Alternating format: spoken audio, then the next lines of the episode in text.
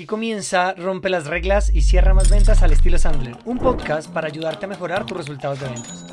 Nos han vendido una idea falsa de que vender es hablar mucho, convencer a toda costa, manipular y simplemente ofrecer un producto o un servicio. Y las ventas son otra cosa totalmente diferente. Se trata de generar confianza, de ayudar a los prospectos a descubrir sus dolores a través de preguntas y hacer presentaciones exitosas solo cuando haga falta. Quienes lo hacen así, nosotros los llamamos vendedores profesionales.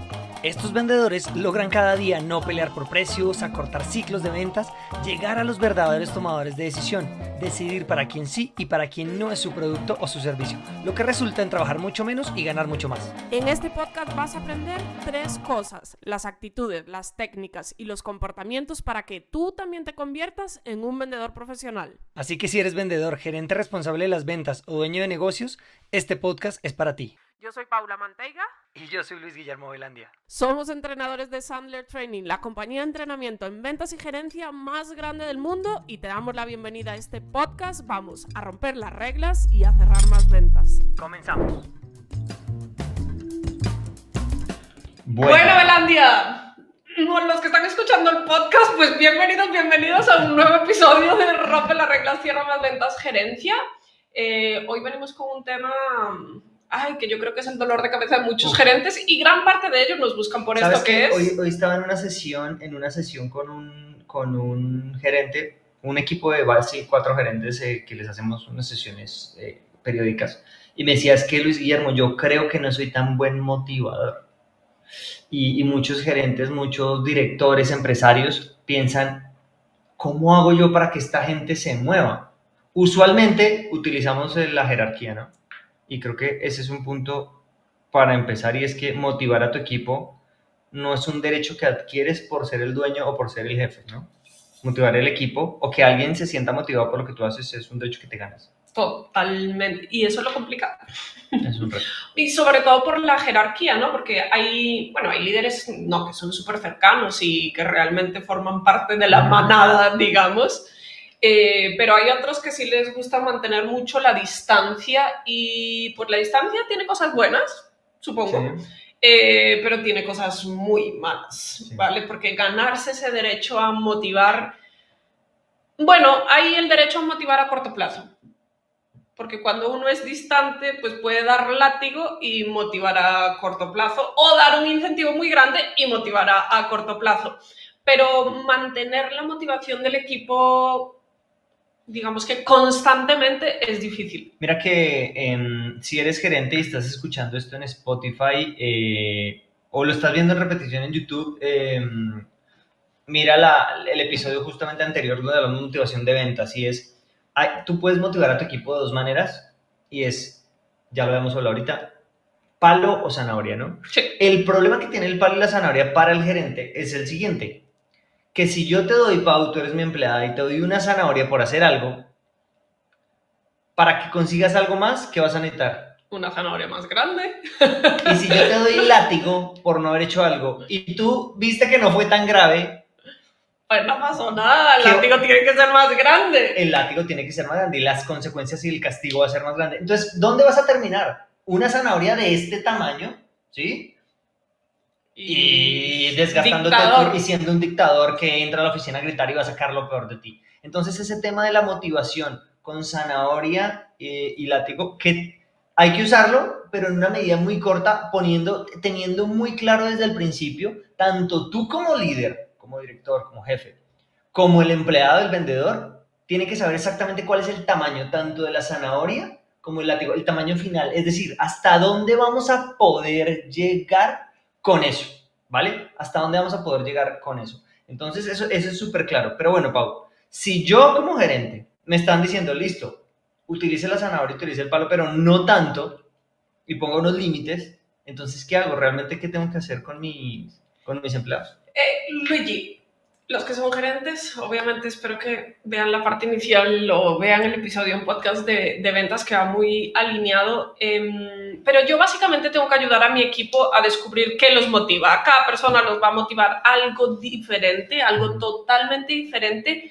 pero hay un elemento clave para poder ayudarles a descubrir. Puede ser para poder ayudarles a descubrir o para que me ayuden a descubrirlo, o sea, para que Sí. le cuenten. Sí. Porque puede ser que ya lo sepan y que me cuenten qué es lo que les motiva, o puede ser que no lo sepan y yo tenga que ayudarles a descubrir. Sí, correcto. O sea, pueden pasar la- las dos cosas. Pero ese súper elemento que pues, los vendedores utilizamos en las ventas todo el tiempo y que es clave es generar entendimiento y confianza con mi equipo. Sí.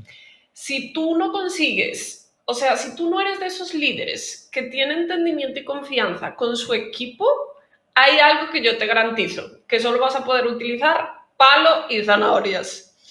Si tú realmente quieres descubrir qué los motiva para poder estar incentivando esa motivación interna de, de cada uno de ellos, eh, vas a tener que utilizar muchas herramientas de ventas. Realmente son herramientas de, de si ventas. tú te vas y escuchas uno de los episodios anteriores eh, de los de gerencia, eh, insistimos, hacemos la cuña en YouTube o en, el- o en, o en Spotify. em, si vas y escuchas, siempre decimos una frase y es, a un jefe le hacen caso, pero a un líder lo siguen. Es decir, tú tienes que decir, chicos, mañana necesito que lleguen a las 6 de la mañana. eh, más, más que eso, vas a decir, mañana llegan a las 6 de la mañana porque estamos con el lanzamiento del nuevo producto. Eso es un jefe. Si a ti realmente te están siguiendo, los estás inspirando y ellos están metidos en el tema, tú simplemente dices, chicos, como mañana es el lanzamiento, pues yo voy a llegar a las 6 de la mañana. Y ya, no tienes que decirles que ellos tienen que llegar, ahí van a estar, porque te siguen, porque tú los inspiras. Entonces, pero para poder hacer eso tienes que encontrar que los motiva y muchas veces lo que pasa es que los gerentes, los empresarios, los directores, creemos que lo que motiva a los empleados siempre es mm, dinero. El dinero. Aumentar Ay, el sueldo, aumentar las comisiones. Hay personas que sí, obviamente. Sí, Hay pero no personas todos. que sí los En motiva. el- miren, en lo que nosotros tenemos experiencia con los gerentes y líderes que han implementado esto en sus empresas, han descubierto y nos han llegado con cosas muy curiosas, ¿no? Oye, Luis Guillermo, es que descubrí que lo que esa persona quería no era más plata, sino salir los viernes temprano, porque su hijo sale temprano los viernes y él quiere pasar los viernes en la tarde con su hijo. Le regalé dos horas de los viernes, o salió a la una de la tarde o al mediodía, lo que sea. Yo te pregunto, Pau, si tú tienes algo que tú realmente quieres, vamos a suponer que Pau, imaginémonos que Pau se va todos los fines de semana para donde sus papás, para Galicia. Entonces, usualmente te ibas el sábado en la mañana para volver el domingo en la noche, te dabas cuatro horas de carretera, un palazo, tal. Son seis. Pero si en la empresa, bueno, eso es seis, pero si en la empresa te dicen, oye Pau, yo sé que son seis horas de viaje de ida, seis de regreso, ¿sabes qué? ¿Por qué no trabajas el viernes hasta el mediodía? Te vas, con eso a las seis de la tarde estás en, en- en la casa de tus papás y puedes disfrutar todo el fin de semana con ellos. ¿Qué pasa si la competencia te ofrece 500 euros más? No, no hay quien pague ese viernes. Y ahí, mira, estás haciendo dos cosas. Estás motivando a tu equipo para que, este- para que te siga, estás generando confianza con ellos, estás haciendo que trabajen y que cumplan las cosas, porque evidentemente eso requiere unos acuerdos. em, y estás realmente mejorando la vida de esa persona y asegurando que la competencia, así le invierta más dinero, no se lo lleve con una vaina tan sencilla. Lo que pasa es que, como tú dices, de ventas, algo que le decimos siempre a los vendedores, ¿qué tiene que hacer un vendedor en una reunión de ventas? Preguntar. Pero como no se lo preguntas, tú ya te tomaste el trabajo de gerente como director. Oye, fulanito, eh, Pepito, eh, como dicen en, en España, ¡Hey, José Luis! Eh, José Luis, eh, tú, a mí me salió súper paisa. Em, ¿Qué quieres? ¿Qué te motiva? Y si esa persona te dice, no sé, hazle la pregunta que decía Pau eh, en, el episodio anterior de, motivación en ventas, y es, ¿qué te hace sentir orgulloso de este último año? Quizás, eh, quizás eso te motive. ¿Cómo podemos utilizar tu trabajo aquí, tus ingresos aquí, para que te apalanques a eso? Es que lo que me motiva es viajar una vez al año, un mes. Ok, ¿cuánto dinero necesitas para poder hacerlo? Yo te puedo Igual ahí, Luigi, hay que tener en cuenta lo que yo te decía, porque me los imagino a todos mañana cogiendo a su equipo y sentándolos a contestar esta pregunta. Y pues jóvenes, el equipo son como los prospectos, mienten, mienten todo el tiempo. ¿Por qué? Porque si no hay entendimiento y confianza, pues no nos van a contar cosas que son tan importantes para ellos. No. Entonces, antes de uno irse a, a descubrir pues esos motivadores, pues uno sí tiene que trabajar en, sí, en hacer un proceso de generar confianza con mi equipo, que mi equipo se sienta a gusto conmigo. ¿Tiene que ser mi mejor amigo? No, no todos los prospectos allá afuera son mi mejor amigo. De hecho, hay prospectos que me caen mal. Claro. Porque los hay.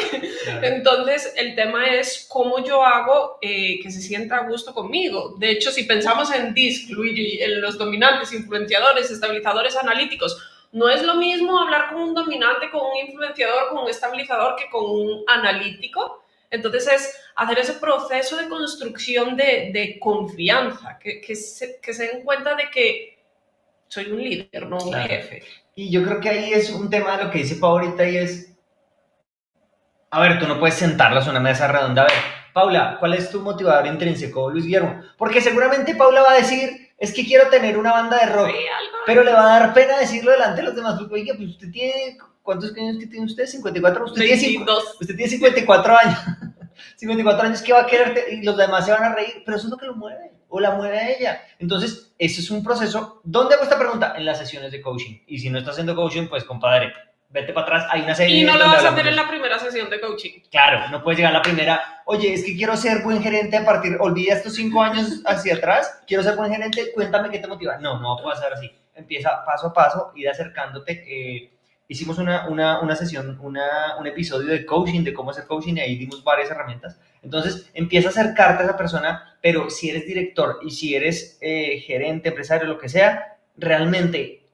ayudarle, porque no lo vas a encontrar tú, ayudarle a tu equipo a encontrar cuál es ese motivador para ellos levantarse cada día a trabajar por ti y por tu compañía, eso es mejor, y voy a decir esto en contra de nosotros, que pagarle un entrenamiento a Sandler. Porque ellos, así no lo sepan, así no tengan la técnica para vender, se van a levantar a hacerlo como sea, sin importar. Claro, si les pagas Sandler va a ser mucho más rápido y más fácil. Pero Creo que es eso. Y una práctica que creo que todos podrían implementar a partir de ya y que nosotros hemos implementado este año, empezamos y creo que ha sido un hit, la verdad, eh, es tener una sesión al mes con el equipo eh, simplemente para hablar popo.